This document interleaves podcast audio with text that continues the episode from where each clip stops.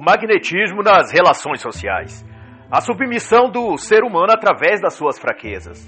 Nessahan Alita. Atração, encantamento, magnetismo e paixões são as palavras e ideias que circundam esta obra. Segundo o autor, há uma cadeia magnética que contorna todas as relações sociais. Contudo, as relações amorosas compõem o núcleo da onde essa força magnética exerce maior atração nas pessoas. Isso porque nossos desejos e anseios amorosos, sexuais ou sentimentais ensejam o conjunto daquilo que chamamos de relacionamento amoroso, e que nas palavras do autor se chama enamoramento. E nessa Lita considera que essa vulnerabilidade humana ao mundo dos sentimentos e às emoções, consequentemente, nos colocam sob o domínio dos nossos instintos, subjugados psicologicamente a quem quer que saiba jogar melhor os jogos da paixão, quando se trata de relações amorosas. E neste aspecto, nenhum jogador está mais bem adaptado para vencer esse jogo do que as mulheres, pois as artimanhas e manipulações emocionais fazem parte do modo de ser das mulheres modernas. Porém, o autor vai se opor a essa trama ou a esse psicodrama da existência humana, dizendo que o homem convém a ele suprimir essa fraqueza mental, vencer o instinto e dirigir sua, seus impulsos emocionais e sentimentais a agir em seu favor, em vez de contra si mesmo. Pois o homem nasce da vitória sobre seu lado animal, é o que vai dizer nesse Lita. E nesse Ram vai ainda mais além e chama de projeção maligna, hipnose da vida, essa forma do homem se deixar manipular pelas suas paixões instintivas. E para ficar claro para o leitor sobre qual aspecto o autor trata o termo paixões instintivas, se refere em toda a obra de Nessahan de todas as formas de vícios que escravizam o ser humano, sejam jogos, bebidas, drogas, relacionamentos amorosos abusivos, etc. Tudo isso compõe o que o autor chama de aprisionamentos psicológicos. Contudo, esse trabalho é uma reflexão filosófica e, como tal, visa fornecer subsídio intelectual para que cada um analise como e o quanto o exposto aqui pode ajudá-lo a superar suas próprias fraquezas emocionais. Nas palavras do autor, identificar os processos de ludibriação manipulatória ou manipulação manipulatória, a qual está sujeita e despertar sua própria consciência do adormecimento psicológico. É isso que fundamenta o livro. Segundo o autor, o magnetismo ou magnetismo universal se dá pela atuação da força de atração e repulsão que sentimos em nossas relações com as coisas e as pessoas. E o autor destaca que, por trás das ações de repulsão e atração, ou seja, das influências magnéticas, atua uma outra força ou núcleo de propulsão, que a Lita vai chamar de fascinações. E conforme vai dizer o autor, quanto mais expostos à fascinação estivermos, mais os indivíduos se vê vítima das circunstâncias. E Nessarra explica o efeito das fascinações, dizendo que essa força psíquica promove agregações sexuais para por afinidade, né? Agregações sociais, aliás, por afinidade. Ou seja, à medida que sentimos sintonia para com outra pessoa por descobrir nela afinidades de gosto, ideias ou opiniões sobre coisas específicas ou gerais, nos sentimos ligados a ela. É uma afinidade simpática, para utilizar um termo do próprio autor. Segundo Nessahan, os chamados efeitos de antipatia e de simpatia é o que estrutura as relações sociais, sejam entre ações familiares ou relações de amizades, a simpatia ou antipatia que sentimos por alguém e que, portanto, nos atrai ou nos repele a ela está em justa proporção ao quanto de ações e aspectos em comum temos com ela. Traços e aspectos incomuns que temos com essa pessoa. E embora haja um espectro de atração baseado no efeito complementar, ou seja, naquilo que não temos e que outra pessoa tem para nos complementar, as mais frequentes atrações estão naquilo que temos de comum com outra pessoa. Nessa esteira de sentimentos, desejos e atrações é que corre o fluxo da libido, nas palavras de Nessahan que nada mais é do que o desejo de atração exercendo o controle do indivíduo.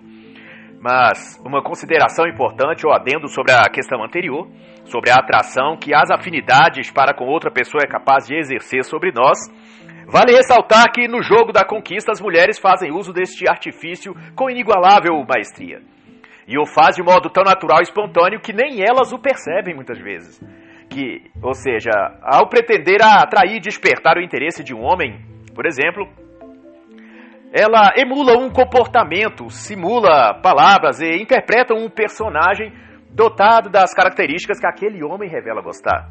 Se o homem é caseiro e não frequenta ambientes de festas, por exemplo, ela finge ser recatada, tímida ou até evangélica. Simula não gostar de baladas e até critica esse comportamento em alguma outra mulher.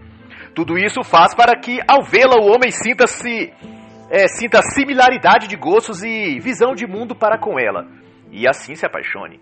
Mas, porém, se o homem que ela está interessada curtir tais ambientes, fumar, beber, automaticamente ela passa a demonstrar um lado mais liberal e festivo. Ela falará então sobre bebidas, churrasco, festas e, do mesmo modo, interpretará um papel fictício para criar afinidade fingida entre ela e aquele homem. E você então me pergunta quem é então aquela mulher na realidade? A santa ou a profana? Ela não é ninguém, na verdade. Ela é um camaleão que muda involuntariamente cor conforme o ambiente onde está. Ela é tudo e é nada ao mesmo tempo, porque ela não tem só um rosto, mas mil faces. Como Deus de muitas faces e os homens sem rosto do seriado Game of Thrones. Mas voltando à questão do fluxo libidinal, Nessahan vai discorrer que esse jogo de emulação no comportamento feminino, mas que também pode se apresentar no homem ou em relações entre homens, tem a ver com a manipulação dos desejos. Ou seja, quando uma pessoa tenta forjar atitudes e comportamentos para simular afinidades para com outra pessoa, ela está excitando os desejos da vítima e tentando submetê-la à sua própria engenharia emocional. Levar a outra pessoa à dependência emocional é o grande objetivo desse tipo de comportamento manipulatório. É a conclusão do autor na página 5. Outra consideração do autor será em torno do que ele chama de liberdade comportamental, que é a capacidade ou habilidade desenvolvida de determinar em si mesmo quais características do outro você apreciará, independente de se essa característica está presente em você ou não. Simplesmente você enxerga o valor de um hábito e o aprecia, sem que se torne atraído incontrolavelmente por aquilo. E a importância de treinar e desenvolver essa habilidade mental é que, nas palavras do autor, somos seres mecânicos. Reagimos aos acontecimentos automaticamente dentro de padrões detectáveis, o que indica que para sermos induzidos a ações ou estados de mente e sentimento, basta que o manipulador conheça a forma de provocá-las. E eu tenho certeza que ninguém quer ou pretende ter emoções manipuladas, seja por quem for. Outro destaque do autor neste mesmo assunto sucede na página 6 em diante. E também outra vez se faz notar predominantemente no comportamento feminino moderno. E o autor chama de manipulação por alternância, que na prática consiste em eliminar a resistência psicológica da vítima, que no caso é o homem que a mulher manipuladora está interessada, alternando no tratamento com ele doses de carinho e indiferença. Ao dar à pessoa a combinação de desinteresse e encantamento, isto é demonstrar que gosta da pessoa e depois tratá-la como se estivesse fatigada com a presença dela, provoca no indivíduo o processo de colapso interno ou enlouquecimento que o faz precisar cada vez mais da pessoa que provoca nela, como um viciado precisa cada vez mais de uma dose da droga que se viciou, sob forma de aliviar a sua dor interna. Essa confusão mental gerada no indivíduo que não saberá se é amado ou desprezado induz em sua psique um estado de dependência emocional e atitudes previsíveis e passíveis de manipulação por parte de quem provoca isso nele. E goste ou não de saber, as mulheres são especialistas na arte de atrair e repelir os homens. Mostram o interesse nele, mexendo nos cabelos, dançando sensualmente à sua vista, falando com voz e sussurro ou demonstrando fragilidade em sua presença. E quando esse homem está envolvido por ela, essa mulher passa a provocar nele a dúvida e insegurança. Ela passa a fazer-lhe ciúmes ou a tratá-lo como se estivesse irritado com ele. Ele ficará preocupado, indagando-se se fez algo errado, algo que a aborreceu e, para redimir-se pelo que não fez de errado, mas acha que fez, esse homem passa a bajular a mulher, dando-lhe presentes, mimos e comportando-se como vassalo dela. Nesse ponto significa que a alma daquele homem já não pertence a ele, mas à mulher. E ela terá total poder sobre ele, ao ponto de poder, se desejar, fazer aquele homem seu escravo, matar ou morrer por ela.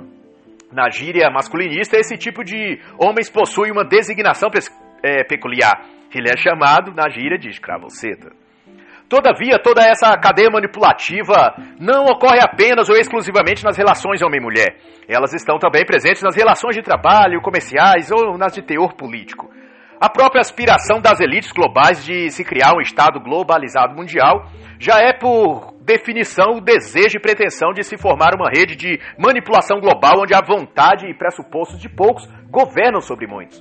E nesse Arralita nos informa que as premissas do jogo nesse âmbito global são as mesmas que para as relações indivíduo a indivíduo. Ou seja, todo jogo de cena de se criar simpatia, afinidades também vão aparecer no trato político, ideológico ou no âmbito cultural. Vede, por exemplo, que ao conceder benesses sociais, políticos de esquerda conseguem se estabelecer não apenas num cargo público de prefeito, governador, presidente, mas também exclusivamente se fixa na mente daquele grupo de pessoas, como uma espécie de pai, mãe ou pessoa querida, que ama e se preocupa com elas. Não é mais uma relação de candidato e eleitor, mas de pai e filho, de irmãos, de mãe e filhas. Vede que a presidenta eleita do Brasil era chamada à época do seu mandato pelas massas de Dilmãe. E também Lula não é tratado como um bom ou mau administrador das contas públicas enquanto presidente, mas é tratado como um semideus da realidade brasileira. E a forma como ele conseguiu isso foi aliciando a mentalidade das pessoas com sorrisos, afagos emocionais e afinidade forçada. Seu filme, por exemplo, uma propaganda de marketing lançada em 2009 se chamou Lula, o filho do Brasil.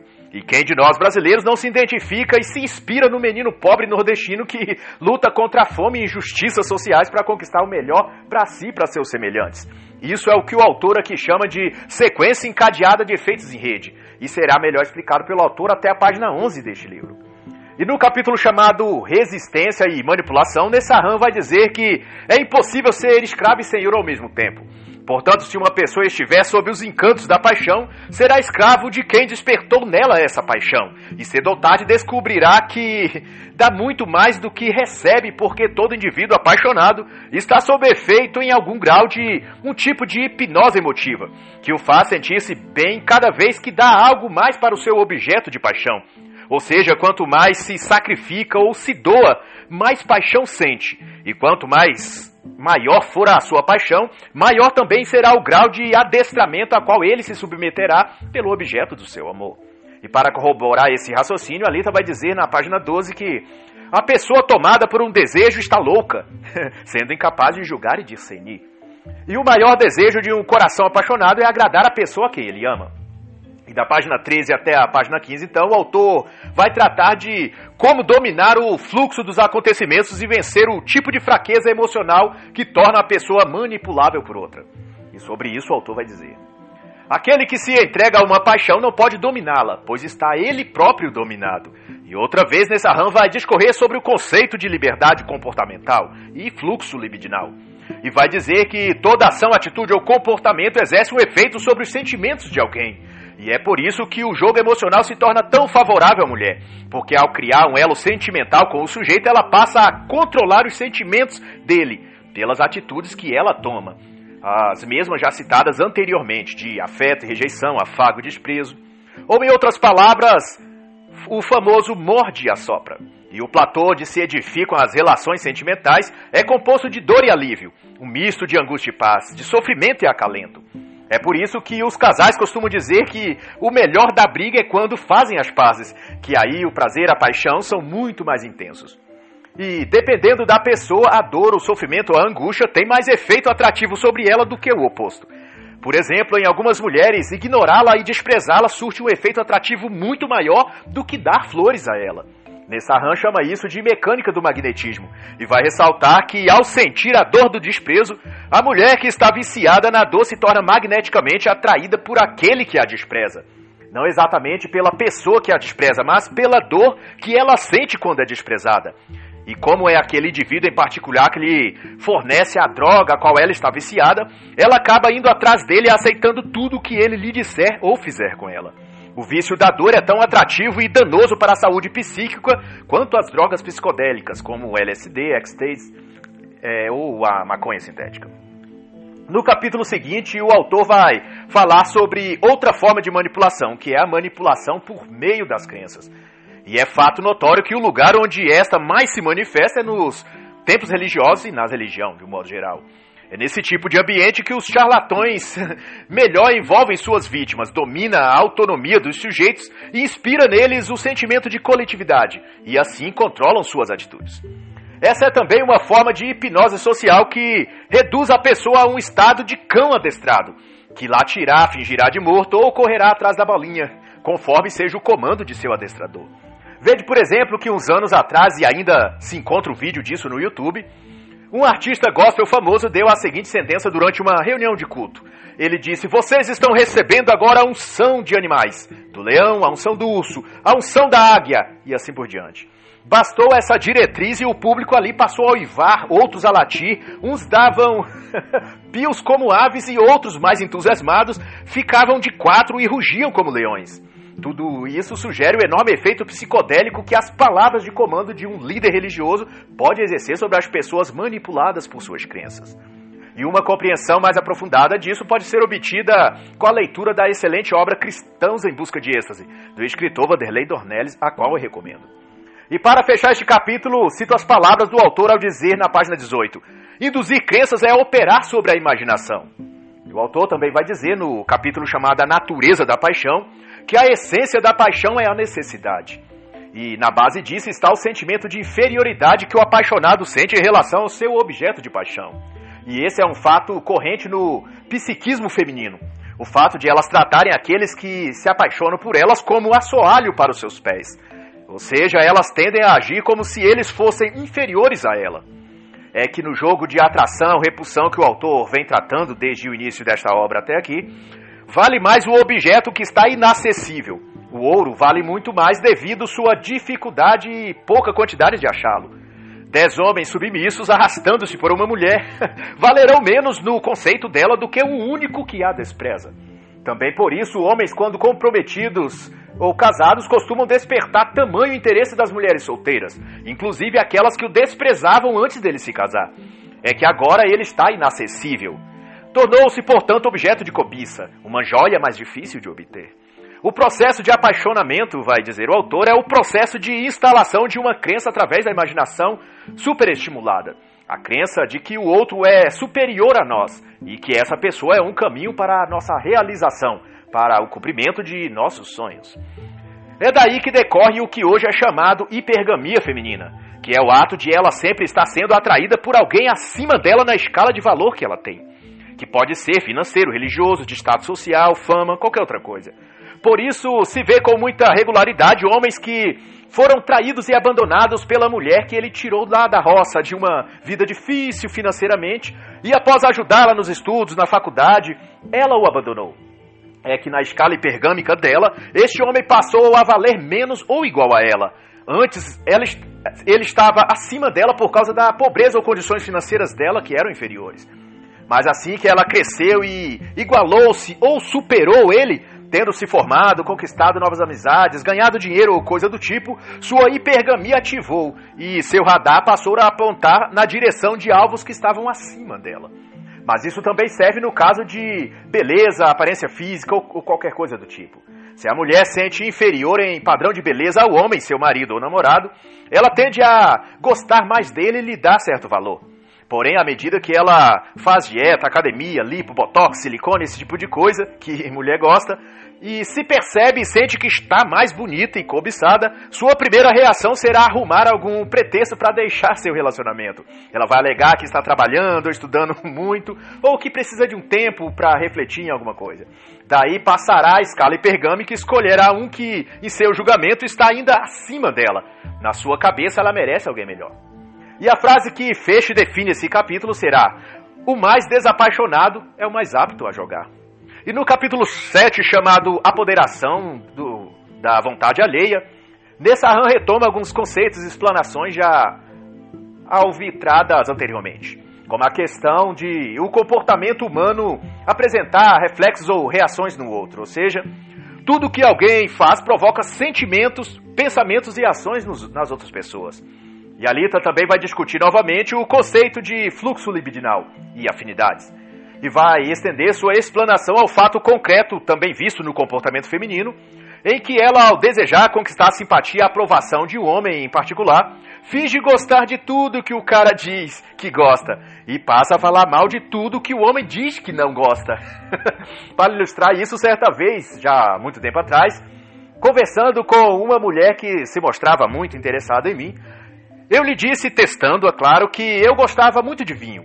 E ela quase instantaneamente passou a dizer que também apreciava um bom vinho, especialmente nas noites frias de São Paulo, onde eu moro. E numa boa companhia, é claro. Uma semana depois, depois de vários outros assuntos no decorrer dos dias, eu intencionalmente puxei um assunto e fiz a afirmação que eu detestava qualquer tipo de bebida alcoólica, o que de fato é verdade. Disse em tom informal e sugerindo espontaneidade que, principalmente, o vinho me causa náuseas. Ela imediatamente, sem dar tempo nem de assimilar o que eu havia dito, concordou afirmando que também odiava todo tipo de bebida alcoólica e que não bebia nem vinho, que odiava o cheiro e até sentia dor de cabeça. Ela havia esquecido que havia me dito o oposto em nossa primeira conversa, e simulando uma afinidade, tentou apoderar-se da minha mente no sentido que o autor diz neste capítulo. Tudo para criar um vínculo emocional comigo e me fazer apaixonar-se por ela, imaginando que eu a consideraria assim a minha alma gêmea. Claro que não deu certo, eu nunca mais voltei a falar com ela. e como conclusão deste capítulo, o autor vai dizer: em geral, aquele que quer se apoderar da vontade de alguém costuma, primeiramente, estreitar sua afinidade, simpatia com esse alguém. Mal dizer aquilo que a pessoa detesta e bem dizer aquilo que a pessoa ama. Isso é uma tática manipulatória que se para se encaixar na estrutura mental daquela pessoa, que será sua vítima futuramente. Essa é a reflexão que resume este capítulo. E no capítulo seguinte, no capítulo 8, a partir da página 29, Nessahan vai abordar um assunto esclarecedor. Vai dizer que, ao contrário do que se possa pensar, o manipulador, o charlatão religioso, o cafajeste ou a mulher hipergâmica, nenhum deles atua, a grosso modo, contra a vontade de suas vítimas. Nenhum indivíduo manipulado é dominado sem o seu consentimento velado. Ainda que de modo implícito e latente, o manipulado é dominado devido a um sentimento de sujeição ou de inferioridade que já existe dentro de si. Segundo o autor, a manipulação do dominador não se impõe. Antes disso, ela é ativada pelas fraquezas emocionais da vítima. O dominador é, nesse sentido estrito, um facilitador de um processo ou sentimento de depreciação que a pessoa já possui em relação a si mesma. Para nesse analita, são os desejos, sonhos e loucuras das próprias pessoas que as fazem atrair para o entorno de si indivíduos com essa inclinação de ser dominadoras ou manipuladoras. Embora isso não se aplique a todos os casos, claro, são as emoções negativas, a carência excessiva, a depressão mórbida, a negatividade que exalam o feromônio específico que atrai os piores tipos de pessoas.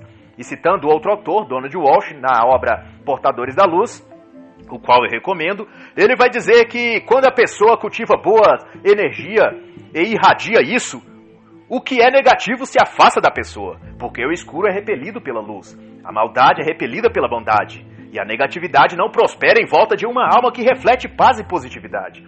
Isso significa que o contrário também é verdadeiro.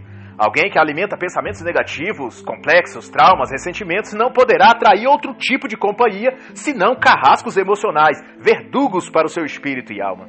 E por fim destaca-se medos, ódio, cobiça, crises interiores, são o que torna o ser humano uma pessoa, uma presa fácil dos manipuladores.